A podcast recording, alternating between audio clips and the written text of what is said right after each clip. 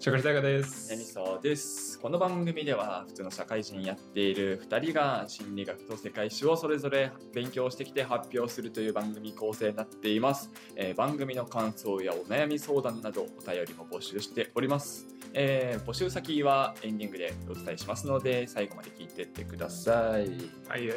はい。あのね、えっと、たびたび出る話なんだけどさ、もあの、有線無線問題。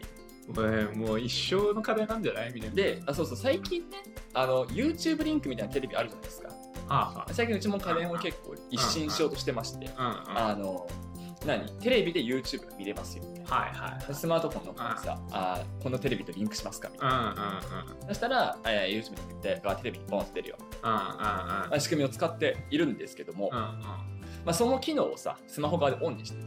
ほうほうほしててあのしてるとねう。うん。あの会社であの、まあ、使用のスマホをパッと出した時に、あのリンクしますかって出てるおどおこ前何とリンクしようと 何とお前はリンクしようとしてんのってこれでリンクスルーをしたらさ今見てるやつがもしかして会社のどっかの会議室とかの さモニターにバーンって出るボンっつってね。そうそうそうそうそれさいやスマホのさ誤操作とかあるじゃんはいはいはい。あれあるとさワンチャン出すんじゃねみたいなうんうんうでん。そこでさあの南沢さんの携帯スマホとリンクしましたって言ったらさクソ恥ずかしくないって思うんうんうん。ってであの Bluetooth とかも家だと Bluetooth スピーカーを使ってはいはい。あの音楽聴いたりするんだけど Bluetooth のだから基本オンにしてんのうんオフにして外出るっていうよりはオンのまんま外出て、うん距離離れたから接続解除しました、うんうんうん。なるっていうのは基本やってんだけどさ電車の中でさうん。ブルートスオンになってるからさ、うん。あの〇〇の〇〇さんの〇〇とペアリングしますかって出て、はいはい。しな いけどしないけどしたらジャックできないなんか、あの、昔の恋人みた いなね。そうそうそう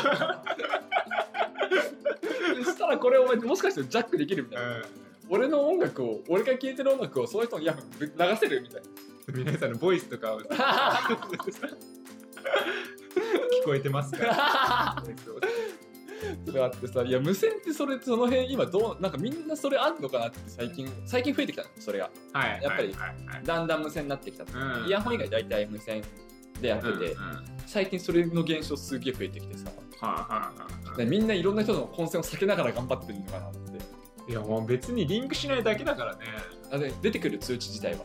通知だから出てこないよ出てこない自分からアクティブに行こうと思わ思わなければ、はいはいはいなんかそのポップアップみたいなの出てこないからあおーなんでだろう俺出てくるんだよねそういうのあそう、うんあそういうことなんだそうそうそう出てきちゃうんだようんうんな確かになんかその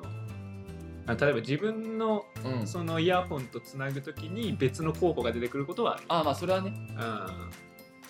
るうんつなぎますかって怖いよねそうそうそうそううんさ最近あったんだよそううんそれやだなでそれでちょいややべえなと思ったのがうんあのなんかめちゃくちゃ高いイヤホンだったんですそのメーカーが、でその機種名がバレるわけじゃん、は〇い、 〇さんの、まあ、例えばさあのギャラクシー S なんちゃらと接続しますかみたいうんなうん、話になるわけじゃん、うん、あのバレんのみたいな機種こいあつーこいつ安物使ってるわみたいなお っつってラスターみたいなそうイヤホンもいいやつだったからさあーあすげえいいやつ使ってるなと思ったけど、逆にさイヤホンもさ100均とかでさダイソーみたいなえバッファロ ーってすげえだなそれ何時計に見え張る時代終わったイヤホンに見え見え張る時代になったさあの高級に見えるじゃなくてさ、うん型番が表示されるのマジやべえな。なんああれねだから名前変えられるんだよね多分ねか多分変えられるね。でもあれね名前が自分のなんちゃらとかになってる人とからね、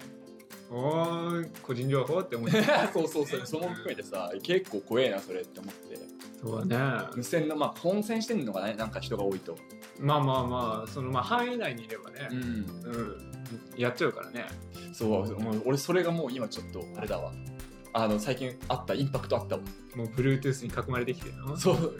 YouTube リンクが一番ビビったけど、ああ、まあねなん。かど誰彼構わずさ、近くに対応してるテレビあったら接続しようとするから さ。間違えて、はい、おっしゃったらどうすんのみたいな。いやー、そこで一回やってほしいけどね。だってねあれじゃん、一回テストすれば安心するじゃん。 はいはいはいはい。あ、しねえんだ。しねえんだみたいな。うん。でた多分するんだよね。うんいや、だから一回、あの誰にでも見せていいような YouTube のかっこいい動画を流してる途中で、テストしてみるとかねしかも会社のさどのテレビかわかんないからさそうどのモニターかわかんないからさ全部チェックしなきゃ上ですか映ってる映ってますね上ぐらいだったら行くんだ よ上の階と か僕のマイケル・ジャクソン映ってますねでもいいじゃんなんか誰にも「あこの人普段からマイケル・ジャクソンのライブとか見てるんだ」 ねでも大体人ライブ映像だけど YouTube だね違法じゃないやつにしてくださいね公式なやつだけどもうそのあれだわ勝手にリンクやめてほしいわいやー便利なんだろうけどねワンタッチでできるから自分でちゃんと接続する分にはいやそうねだから結構、まあ、宮治さんもその問題抱えてるから、うんまあしまあ、しばらくしたらでももう無線じゃなきゃ生きていけないみたいな感じになりそうだよね俺は今それがストレスだからユースに戻ろうとしてるあそっち戻っちゃったら多分もう終わりよ今あのタイプ C HDMI 変換買ったからもう HDMI でつなぐわお前らうん お前のここの分岐は進むから引くから、ね、 今引いちゃうんだね引く 引く俺は引くって感じですねじゃあ本編やっていきましょう今日は大河の世界史パートですお願いしますはい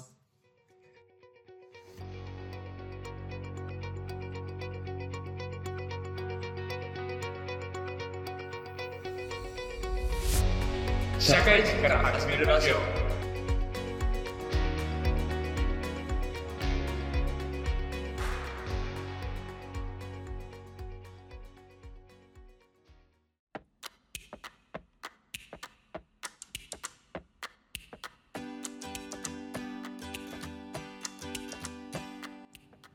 それでは今日も世界史パートやっていきましょう、はい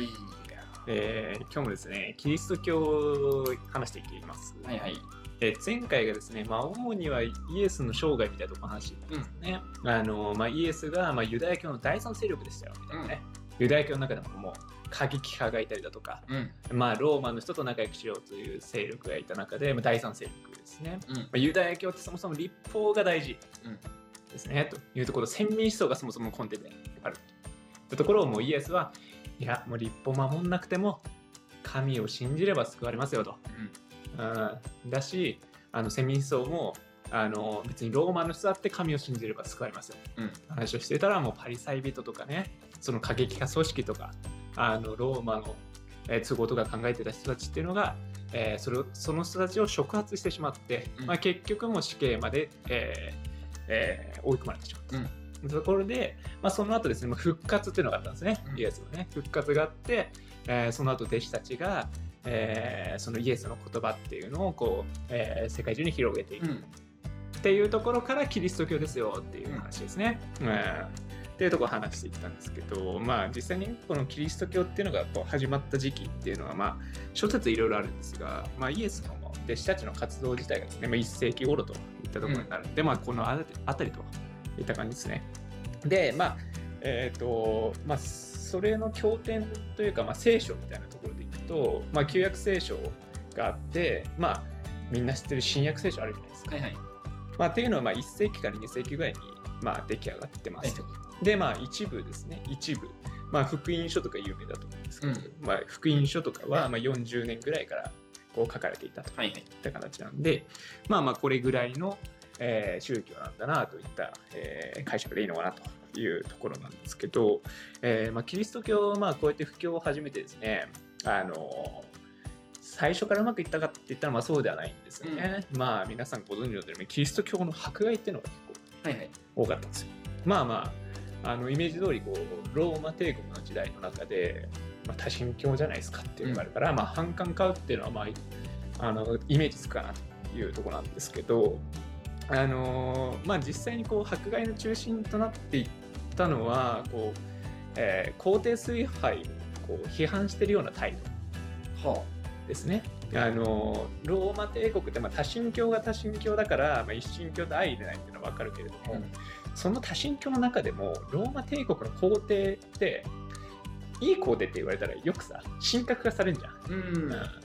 うん死んだ後にこう神として祀られるはいっていう中で、えーじゃあその神を、えー祀るでそこにお祈りを与えるってことは、まあ、皇帝を崇拝するっていう、うんえー根本思想があって、まあ、それを、えーキリスト教の信者っていうのはそれは絶対否定するわけですね。いはい神様は違うという話になるわけなんで、まあ、そこで皇帝崇拝を批判してるっていうことは、まあ、ローマ帝国を批判してるっていうことになるわけなんで、主に迫害の理由大元の理由ってそこになるんですね。はいはい。で、まあ、そこでまあ300年近くこのキリスト教って迫害されていくわけなんだけど、まあ、表舞台に出た迫害ってあのよく聞くのがネロ帝のうん迫害はいってのがまあ最初に出てきた表舞台かな、うん。まあ、64年ぐらいですかねはいはい。なんですけど、まあ、これはまあなんかあんま大義がなくて大義がある迫害ではなくて、まあ、この64年の時にもうローマの街っていうのはもう大火事なんですよ。はいはい。もうそれの責任どこにしようかなキリスト教だっていうねもう本当にネロテバカですねみたいな っていうとこのやつがあったりだとか、まあ、あとはですねあのあとはまあディオクレティアヌス帝がまあ300年ぐらいにも大迫害やってたりだとか、いまあ、キリスト教の公認後にまあユリアヌス帝が教会批判を行ったりだとか、うんっていうところで、まあ、表舞台では出てたかなといった段階なんですけど、まあ、ただまずこの300年近くですね、まあ、キリスト教でずっと破壊されてたんですよ。はい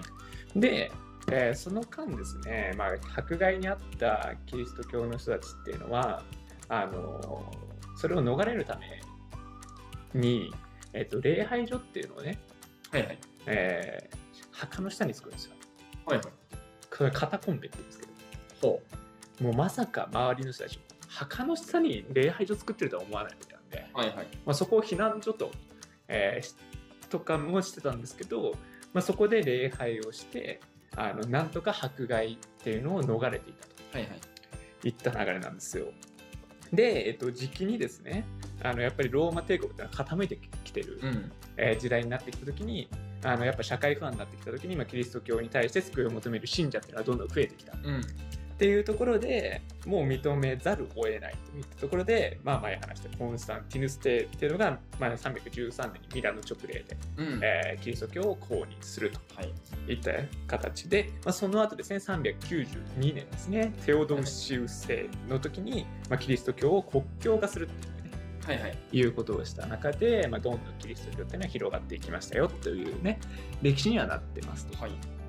で、えっとまあ、このキリスト教の布教に対して、まあ、大きく貢献した人たちっていうのは、まあ、よく言うね十二使徒ってうん。ございます、まあ、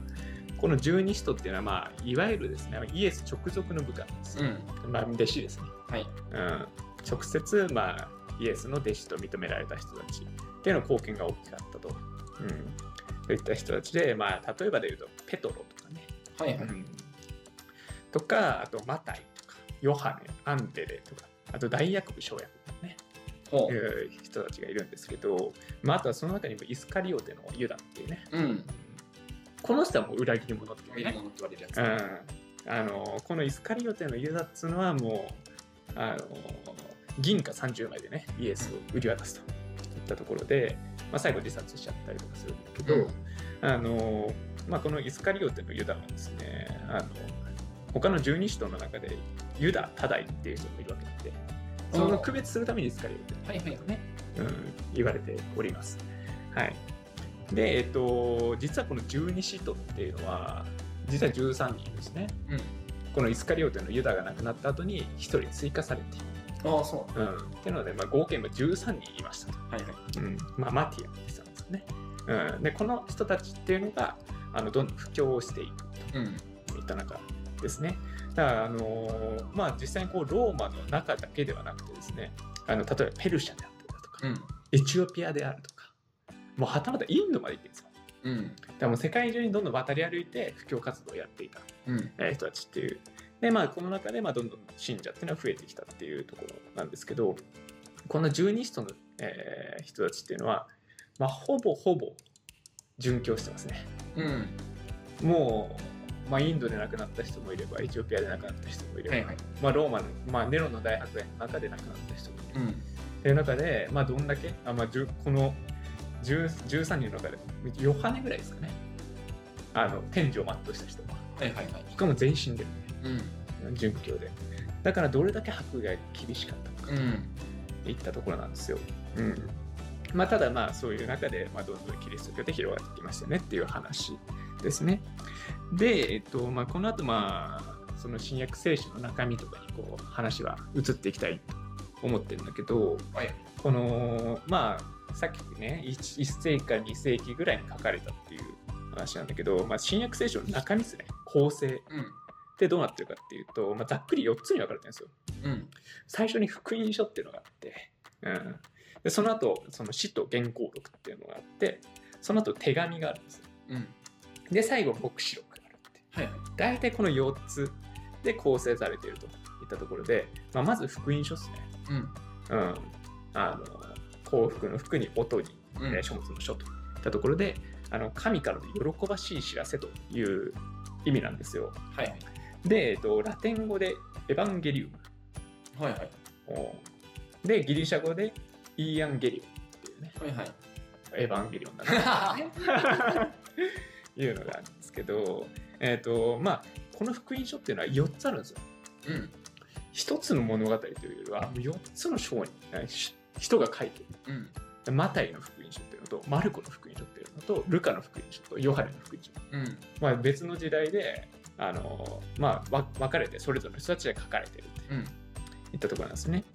でさっきこう十二使徒の話の時に、まあ、マタイっていうのは言いましたねと言ったところと,、えーとまあ、ヨハネもいたからこの2人っていうのはイエスの直属の部下で十二使徒の人が書いてうんいてルカとマタイあーマルコっていうのは直属の部下ではない弟子ではない、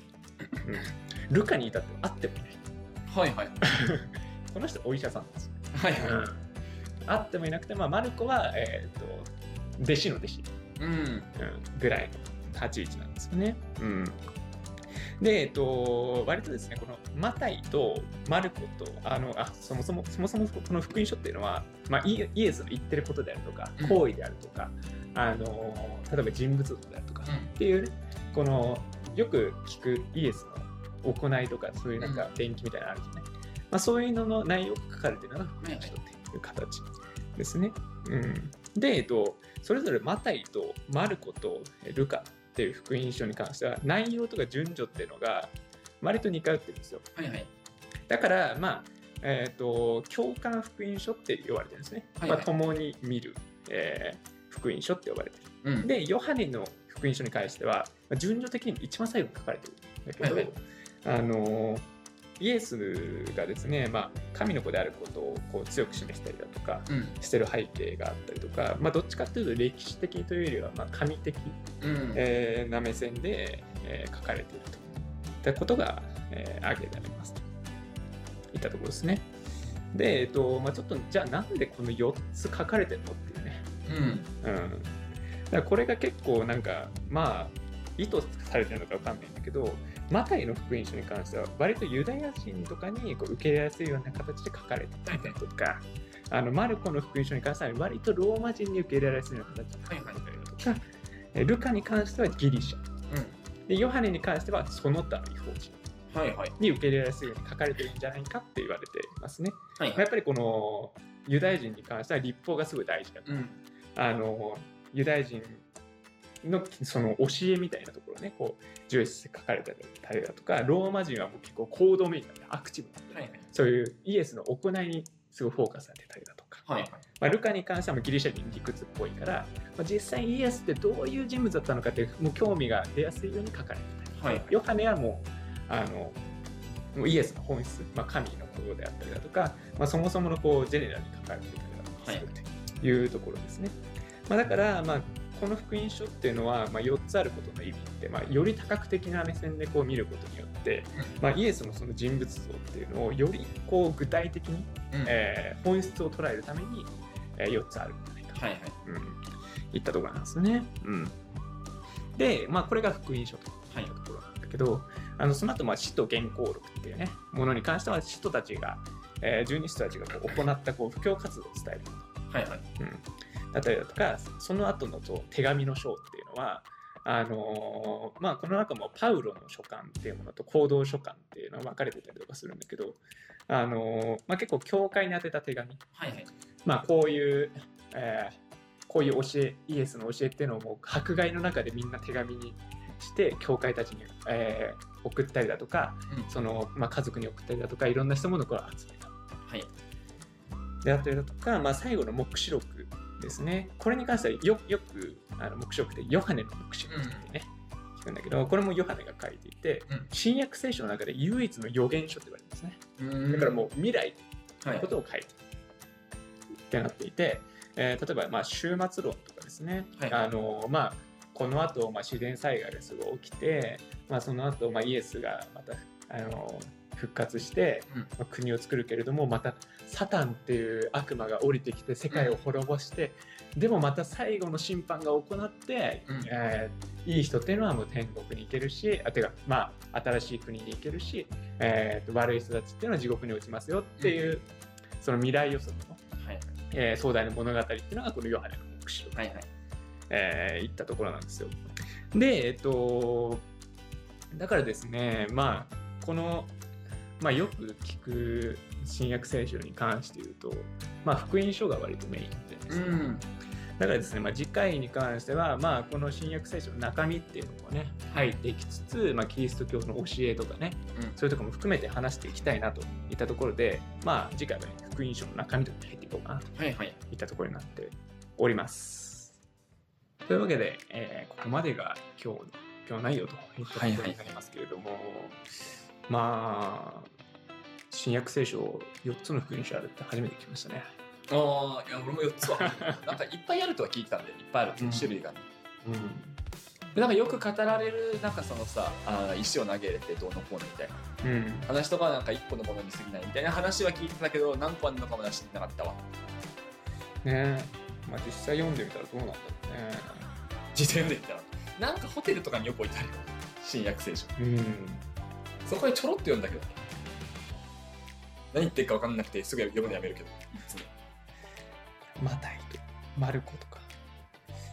ルカうんペトロさん書か書かなかったんですかね。福音書。書いてなくなった説もあるようん。書いてたけど。そうそうそうそうそう、ね迫害とかの過程で燃やされたとかなんだとかうんそう。ペトロさんとかがネロの迫害の時に結構だから早くなくなっちゃっはいはいはいた。うん。迫害じゃない結構何がっつりの迫害なのもう全員殺せみたいなうん、そうね。あのーペトロはもうネロの白煙の時とかだし、あのアンデレさんとかも多分なんかこうんう、もう十字の貼り付けみたいなのはいはいはいやったりだとか、もうなんかハンマーで殴りつけられてるはいみたいなとか、そういう人も多いわけですよ。はいはいうんまあだから全員殺せまでは多分行ってないんだろううんけど、多分殺されちゃってる人が、何かのきっかけで殺されちゃってる人が多いですね。迫害もねなんか迫害って一言に言うとすごいさあれじゃない見つけ次第殺されるイメージだキリスト教徒っていううんなんかキリスト教の迫害っていう事件があるとさうんなんか物によるのかなって気もするんだよねなんかやめてねっていう注意するだけでも迫害にはなるじゃないうんうんうんうんそのレベルでとどまったことってあるのかなってあの差別だ白煙みたいなね、そうそうそうそうそうそうそうやめてね許さないよそれって言うだけととかさとまあ実際監獄に捕まって殺されてまでされるのかとかさキリスト教徒たちがそうね、まあだからまあ、ここまで続いてたってことは、まあ強弱はあったんだろうなって感じだね。うん。まあ本当の、なったらもう全員殺されてたかもしうんれない。それにしたらかと思って、はいはいまあ正直、ローマ的にはさ、もう1割にもももっとちっちゃい組織だからさ、はいはいもっと他にああったじゃん。 ゲルね異民族の入ってきたりだとかもうそんなことお前らに構ってらんねえよっていうレベルだと思う、実際はそしたらもう殺してる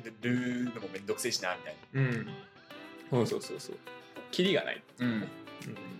そんなよりも他のはいはい他のことの方が重要だったわけだからね日本でよく聞くのはねえ踏みとかはいはいはい踏み踏み絵か踏み絵うんあったけど、あのキリシタンのねそうそうそうそうそう長崎のことかそうそうそう天草四郎うんそれでもね日本も全員消えなかったわけですからうんうんだからまあ結局その民まで落ちちゃったものっていうのはまあ消えることはないですよ、まあまあそうよどうにしろ。根絶やしにはできないもんうん、ってなってまあそもそも広がるものなのであればいずれ広がってしまうとうん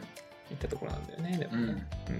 でそういう運命にあったことねこの宗教に関して言うとはいはいうん広がるべきして広がっはいはいた、でなんかこうい旧約聖書はすげえ長い期間に書かれてるんですよはいはい1000年とかうん書き上げるのにねはいはいあのかかってる中で新約聖書はもう100年ちょっととかで書かれてはいはいるまあまあスピードは速い ね広がるスピードは、うんすぐ書き上げたっていうねえ12人いたからとかだったのあーまあまあ合体だからねうんあだってもうあの手紙のとこなんてもういろんな人の手紙、まあ、大ヤコブの手紙とかあるわけですよ、まあよくあのパウロの書簡っていうのがすごい有名だからパウロの書簡っていうのともう行動書簡っていうのはもうその他大勢はいはいあのこの人たちの手紙だったりだとかっていうのをこう結集させてはいはいになるわけなんでそうでもうみんなのやつのうんなんていうのオムニバス ですかはみたいなもんなんいはい万葉集みたいなもんでしょそう誰々でしょみたいな、ね、それ万葉集もね100年かかってないかうんそうだね ら集めてみたいなそうそううんまあ、だからこれがうまいことくあストーリー化されてるっていう、いやそれはだからもうなんなんつうの前にで編纂者が有能だったっていうまとめ上げた人がそうそうそうそうオムニバスも結局ね最初と最後がなんかもうつながってるじゃんみたいなやつがいいですねもうエンディング何がいいかなっつったらもうヨハネの黙示録でしょって、うん、これもだってヨハネも最後に持ってくるとは思ってないかもしれないからはいはいはいうんでもやっぱり、うん、鳥いいよね、最後持ってきたらみたいな。まあそうね予言がないから今そうそうそうだねそうだねだだ多分予期してたのかしてないか分かんないけど、やっぱこの編集した人、誰だか分かんないけああそうなんど、うん、山根調べてないだけ。だだけど、あの有能だよね。うんだから今につながる形で、ちゃんとまとめ上げる。はいはい最近さそのキリスト教の話とかするじゃないかこのラジオでうん。うん。今日もさこう新宿にうん来ると途中でさうんいたのよああ、はい。あのイエスはありのままのあなたあなたを愛しますみたいなうんうん笑っちゃうんだようんよくないよこれ 笑っちゃいけないんだよ笑っちゃいけないよ。そう笑っちゃいけないんだようん。笑っちゃいけないけどちょっとラジオでやったとこだって思って笑っちゃうんだよまあ、言ってること間違ってないからね。ありのまま愛してくれてます ってね。イエスはうん。だからやっぱり思うのは、まあ、俺たち、まあ、なんかキリスト教じゃない人からしたらさうん。まあまあキリストってよく呼ぶんだよねイエスキリスト、うんに対して信者の方々だって結構イエスって呼ぶよね、うんうん謎謎のあれはあるはいはい。違和感っていうかあイエスって呼ぶんだみああ、まあまあでもそうそういうことだよね。たいな、イエスってよく言うんだからね。あれもちょっとねあれだわ信者とそうじゃない人のなんか見分け方じゃないけどさはいはい。一個ありそうああ。普通の人あんまりキリイエスって言わないキリストのことうん。でも僕これをやってからはイエスって呼ぼうかなって。俺やっぱキリストって呼んじゃうわ癖で、うん、でやっぱりキリストって呼ぶべきじゃないなみたいなね。なんかいろんな。な意味があるうん。そうそう。メシアっていうね、うん意味が入っちゃうから。じゃあもう人という感じだとイエス。ですげえ思うのがさそのなんか福音書の方のうさ話でさ、まあ、なんかよりイエス・キリストはどういう人物だったのかん。うん。みたいなの書いてますみたいなうん。あるじゃない俺なんか個人的にね本当個人的な話、神って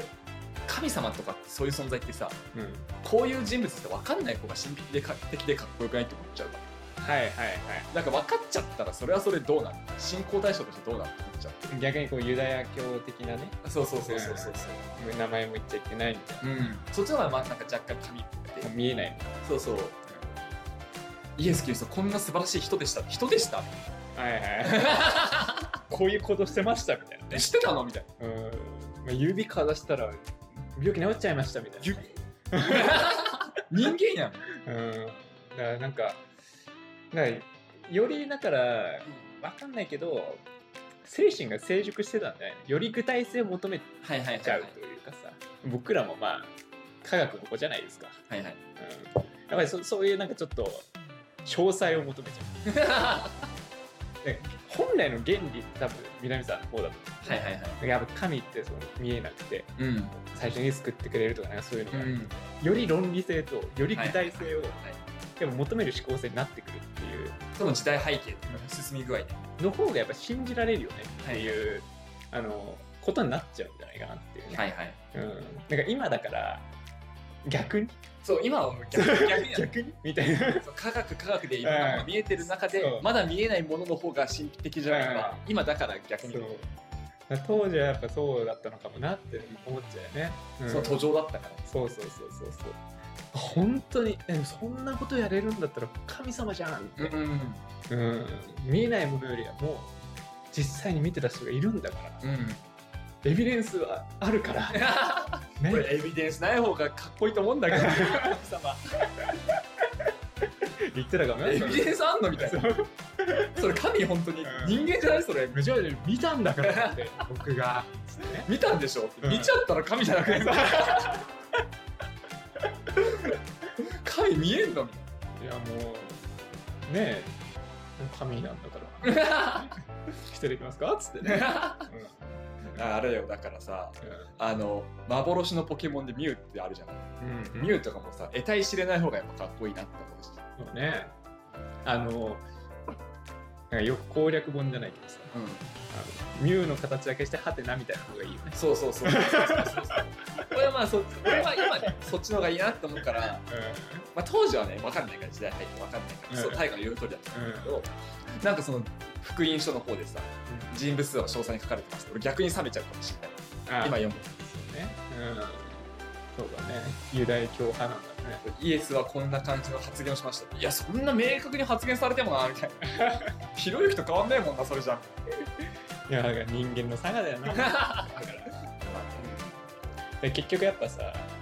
あのーこの後の話だけどやっぱ偶像化した方がもっと広がっていくし、うんうんうんうん絵に起こした方がやっぱより広がっていくしってやっぱそういうことだよねっていう、人間の差がなんだよなうんあの頭では理解してんだ けどっていうね、はいはいキリストもなんか肖像画とかがあるよねさ うんキリストってこんな感じだったんじゃないのにイメージ画の方が俺は好きだうん肖像画よりもそれはもうキリストに関しては神に関してはだよ うん他の人はそう近松門左衛門とかだったら肖像画だよね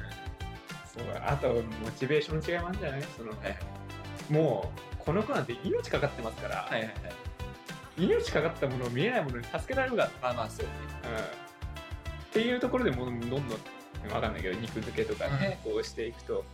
まあどっちにすぐ最終的にすがるのどっちって言ったら俺もそうかもしれないわ、うん目に見えるものにすがった方がうん生存本能的にねありそうだなって思うあそこら辺ねもう命かかってるとそうなるよなうんいやーこれはねそうだから聞いててさ人物像をより深掘りしましたがずっとはたはてなかった深掘りしちゃっていいんだより具体性もたそうそう求めんだそこがもうずっと違和感だっただってもうルカとかは合ってませんから俺そっちの方がいいと思う合わない方がいいと思なんかルカの福音書に関しては割と歴史書的に書かれてるんだけど、うはいはいでそれもちょっとん歴史書ってなるそう歴史歴書史書みたい的って何 じゃあ歴史じゃんみたいなあでもそれは結局その当時受け入れられるものだったから流行ってるわけだし、そそれはね俺みたいな考える人がいっぱいいたらそれ流行ってないよねっていういや、本当そうですよね。そう。パウロとかもね、直接会ってるのかな、パウロとか。うんパウロとかは、もともとは熱狂的なあのユダヤ教じゃんですよ。はいはい、それが、なぜか、合ってないんだよってイエスうんに。急に光から、光でイエスの言葉がピャって聞こえて、はいはいはいもう目から鱗落ちたみたいはいはいはいな。そっから熱狂的なキリスト教じゃん。なるみたいな。はいはいもともとはもうそのキリスト教のもう教会ぶっ潰せみたいな感じはいはいあの立ち位置でやってた人が急にもう心カラッと変わってはいはい「すいませんでした!」って教会に行くっていうねその後も熱心に手紙送ったりだとかさ、はいはいうん、 もうあーあそうっていうあそっちの方が俺神っぽくていいと思う神っぽくていいと思う光からねみたいな光から言葉がねあ確かにね神のはそれできたらみたいなだから キリスト教がさいや例えば神戸みたいな3個の例みたいなさ、はいはいはい、やつ家を訪ねてきて改心しました、うん、よりはそっちの方がいいわそうね光が降ってきたんですの方確かにね雷があってそうそうそうそうそうパウロの会心っていうのもそういうところなんで、はいはいまあ、ちょっと神的要素ね神的要素ある、まあ、そっちの方が好きだから週なんだっけヨハネの黙示うん録週末うんとかもさあの最最近でもないから2年前ぐらい見たんだけどさあの何その週末系のやつ集めたらさ人生の中で人間人類は20回ぐらい滅亡してるはずそうねこんなところで結婚して そうそううそうそうそうで毎回面白いのがさその外れましたよみたいなノスタルダムスとかうん有名だけどさ、うん外れましたねみたういんななるとさいやあれは解釈が違っててうんうん本当は2030年なんだってはいはいはいで全部全部そうな の漏れなくそうなのいやもうリスクヘッジして ね そうそうそう。ディスクエッジ完璧じゃん。あの1900何年っていうのは我々の解釈でその解釈違いで本当の解釈は2030年だったみたいうん、うん、でもさ本当にさ、うん世界終わる論とかさ、な。 てか世界その後に答え合わせできないじゃんどうすんだろうねって思うまあ別にあのキリスト教とかはまあ最後の審判あってその救われる人がいるからいいけど、ノストラダムスとかさあの世界終わりますってなった時さ後で会ってたって誰がいるえどうどうするみたいな逆に書物がどっかから見つかりましたとかじゃない。大体今は無理だもん。いないんだもんみたいな終わってんだよみたいなそこで躍起になる意味わかんわかんなくなっちゃうなんか案だったらいいけどねまあそうねのそうなねんかシェルターみたいなやつ作れば救われるみたいなね、まあ、あればいい救われるためにこうしましょうって別にまあキリストはあるうんけどノスタルノストラさんないの。うんそう終わります。ないよねあったら多分宗教みたいになってるだろうしそうそう。大予言 どうすんだよね宇宙人が「まあノストラダムス合ってたよね」って後から言われてもね僕らわかんないじゃわんかんない。その人の優越感どこにあったのそのためにやってるわけだよあそう結。局うん。うん。優越感というかあトラ合ってたじゃんって一人でいるじゃんわかんない。 そいつだけ作るそいつだけ そいつだけ答えして て残って「ほら合ってたじゃん」っつって、なんかで俺その中で面白いなと思ったのがうん今んとこ全問正解してるやつが一人だけいてうんそれが聖徳太子らしいああはいは聖徳太子は世界のこと言ってないいうんあくまで日本のことしか言ってないなんかあれが聖徳太子600年ぐらいじゃうんうんんでなんか言ってたのがあの1000年の月日が経つ頃うんにあの西の方からああ黒い竜が現あれて日本を大きく変えるわあ買ったね黒船やんもうどこねやそうみたいな話があったりしてえ黒船と確か世界大戦あでー日本が負けることあで負けて欧米化っていうか欧米化にだんだんうんうんすることっていうのを予言してておうその聖徳太子がいるには2050年ぐらいに日本はなくなるらしああいで結構明確なんだ言ってるの1000年の月日が経つ頃みたいな そうねありえなくはない、ありえなくはないうん、 何でとが言ってないからなでなんかそう調べなんか2年前だから記憶曖昧だけど何でと言ってるわ一応ああそうそうそうまあ災害では絶対ありえるしそう今の感じだとねうんまあなんか経済的にもありえ そうだし30年後だとしたら、うんまあ、50年から100年の間に滅びるは全然ありえる、うんで聖徳太子の滅亡論を信じて、うん50年後までにちょっ とやりたくなるでも聖徳太子で何し何した方がいいとは言ってないんだよ言っねてないみたいなねノストラダムスと一緒うん投げてるだけで、ね、投げてるだけ滅亡するであろうっつって合ってたーって言ってもなその時日本ないから、うんでもそれ日本がないだけアメリカ人とかが見つけてくれるでしょあそうだね聖徳太子というすごいやつそうそうすごいやつがいてあいつ予言当ててるんだっつってでももうでも日本のことしか書いてないからそうそうそう、別 にそっから先何もかぶれないねなんもない。すごかったんだっていう事そうそう、実だけ残るすげえやつだったんだな。うん聖徳太子ねがそうだったらしい。その前もうちょっと聞きたいねあの日本が滅びるちょい前ぐらいなんかなんか結構書いてあったらしいよ。俺はそこしか見てないからあれだけど。ああそうなんだその黒船が一番インパクトあったところで黒船以外に何個か当ててて。割と当たってるそうそうそそう。うか関ヶ原が当たってはあはた。日本が東西に分かれて、あはあ雌雄を消して、その100年後かなんかに、あその200年後、300年後に、あの黒い竜が西から来るみたいな話だった気がす る。黒い竜ね確かにまさにねそうそうそう。にわかに信じがたいですね。 それもさあなんだろう聖徳太子の人物像ってなんなんかあるじゃ、うん馬宿の王子って言われててだから神だと思えない聖徳太子って人うん。 間でそこをやっぱキリストは神だと思えないんだよね俺の中で結構聖徳太子とキリストって同一ぐらいの立ち位置だはい。すごい人間ああ、そうね。うんものすごい人だったうん。うんうんうん。同列感あるその辺込みで予言まあヨハネの目視録だからキリストがも予言したんじゃなくてヨハネが予言したのかもしれないけど予言してましたあなんかこうやっていきましょうみたいな言葉言いましたうん。うん。なんかすすごい超能力あります聖徳太子は10人の人の話を聞いたとかさうん。うん。うん。うん。あの馬小屋に捨てられてましたあ聖徳太子ってすごい超人的なんだうん。うん。人間を超えた力を持った人間なんだうん。うん。キリストもあんなことできましたこんなことできましたすごい人間を超えた人間なんだみたいなうん。うん。そのレベルに落ち着いちゃうよねやっぱそうね。まあイエスとか、なんかまあ、イエスにフォーカスするというよりは、なんかやっぱりストーリーなんだろうなっていう感じですねあーキリスト教に関してはね。まあもう、あの福音書から始まって、この、まあなんだったらまあ旧約聖書から始まって、そこのきっかけがあって、そこから新約聖書になって、だからなんかもう歴史とか予想というよりは、それが、全てが教義になってるうんうん、まあなんかそのノストラダムスここに何が起こるだろうとかそういうのではやっぱないんだろうなっていうのはねそういやーでも聖徳太子の大予言は流行らんな 名前がなや名前がっぱノストラダムスってすごいよねあー、まあ名前のねインパクトねはヨハネもまあまああると思うああるねだからヨハネはでもあれだわ黙示録までついてやっとだうん強ヨいハネの黙示録の強さすごい白く強いね強いでノストラダムスは逆に大予言が弱いうんうんうんそうねけどノストラダムスは強い強いよねなんだよなんかポツダム宣言と同じ強さ感じるポツダム宣言そんなかポツダムそんなポツダム強いねコンスタンツ公会議の方が強い いやなんかその横文字の強さ、強さある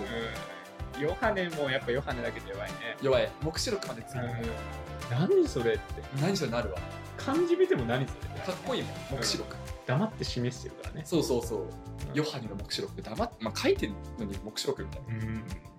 T シャツに書いても強さあるもんねクシャク黙 示録ヨハネの黙示うんかっこいいよな録かっこいいねいやまあまあだからアニメに使うのはうん、ね、この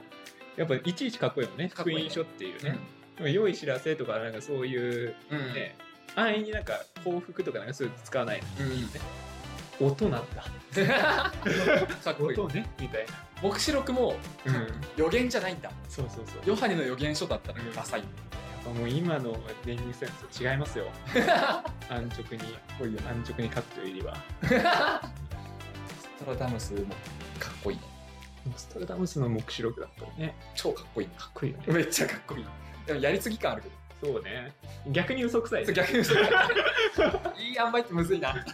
ノストラダムスは大予言でいいと思うん、うん、うヨハネの黙示録はヨハネだったからよかっそうねヨハネの予言たダサいヨハネの予言書ダサいダサいよね黙示録だあーロックがいい黙と録だねうんヨハネの目録でもかっこいい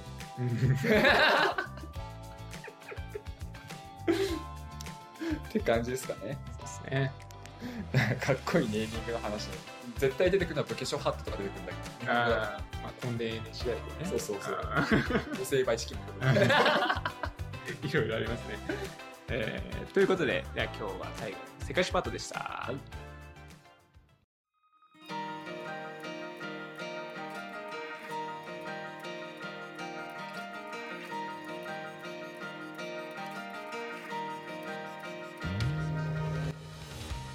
はい、じゃあエンディングです。はいお疲れ様です社会人から始めるラジオはお便り募集しております。番組の感想や相談などなんで募集しております。メールアドレスはシャカラジシックにあったマーク Gmail.com です。シャカラジは英語199の数字です。えー、Twitter の DM でもお待ちしておりますと、はい、感情ですけれども、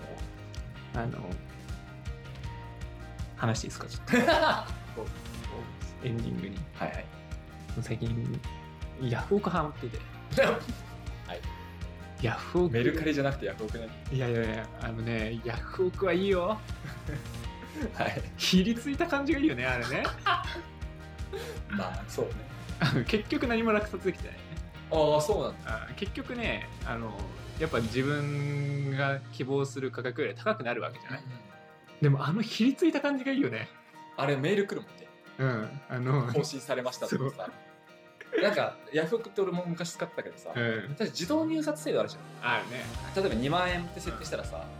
で今現状100円だとして、うんで2万円設定したらさ、うんで100円で入札して、誰かが150円って出したらさうん自動でそれよりさ高く高くする、うん2万円までは自動で高くしますと、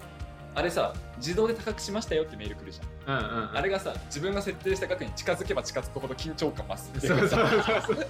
そろそろだっつってね来るか こ来れるかからまた戦争だっつってねそうそうああれはねあでもね俺あんま好きじゃないのあれ、あだ嫌なんだ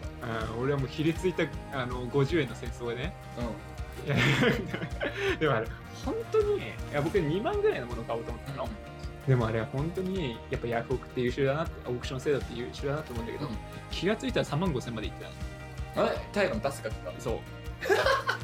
すごいよねあれはいはいはいいやなんかいろいろ考えちゃういやークーポンつければまだ2万はいはいはいはいとか言って あのだから自分の頭の中全部こうチェンジしていく、はいはいはいいや実際の価格は10万だからはいはい全然安いじゃんみたいなはいはい はいとこまで行ってさどんどん騙して3万5千まで行った瞬間にあやあ終わったあやめやめってで で最後さ3万5千円とかでさ入札してさ最最高入札者になった時の え上行けもっと 上行け早 くだあのやめてくれ よ冷静になってそうそう冷静になった後に自分が最高入札額になった時のええあと5分なん だけど誰か入れろそうそれめちゃくちゃ救われたわしかも確かヤフオクってさうんあの自動あとか落札じゃないや入札してさうんあの10分延長するじゃん自動だかああそうそうそうそうそうなんですよら残り5分なんてもう別に焦んなくてもいいあそうそうそうそうそう、うん、だしだから自分が最高で買いたかったとしても、うんそっからまた5あもう1分の時に入札したとしても、うん5分以上待たなきゃいけないうん今5分なのかな多分自動でいはいはいはいやもう本当にあのー一生終わんねえんじゃないかなって思うよね見てるまあそうだねでもず5分5分5分5分みたいな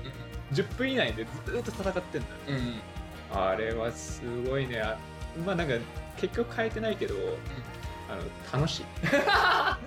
金銭的なマイナス何もないかうんあの、 なんだろうね。あのギャンブルとかを全然しなくなって、らはいはいひりつく感じがないんだよね。 ひりついてるなーって感じ。お前ギャンブル中毒すぎる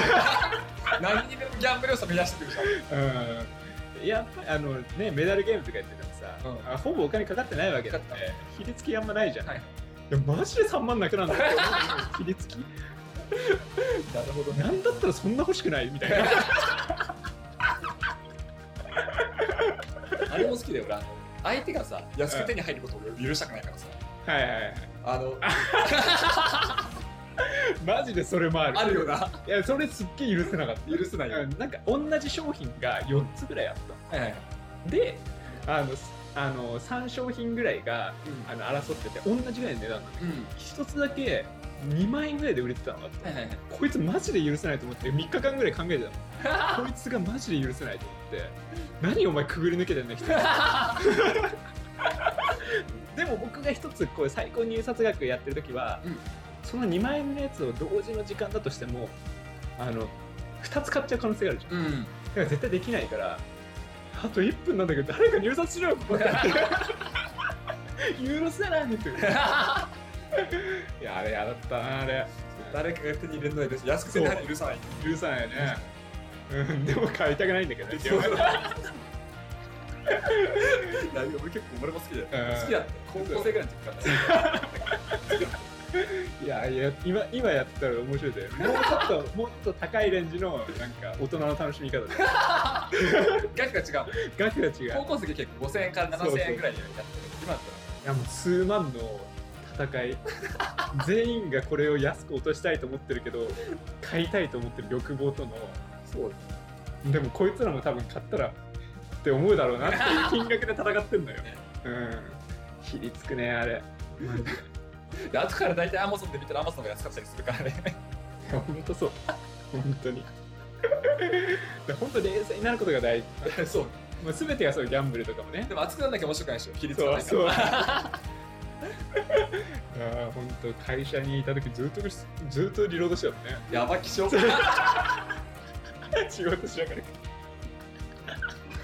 中毒すぎるうんいいよねあの数分っていうのは。うんいいと思い ます。ですかね。はいはいえー、じゃあ次回は南さんのシニアですか。はいはい。じゃあ次の候補期待といったところになります。はいえーそれではまた来週お会いいたい。ありがとう。南沢でした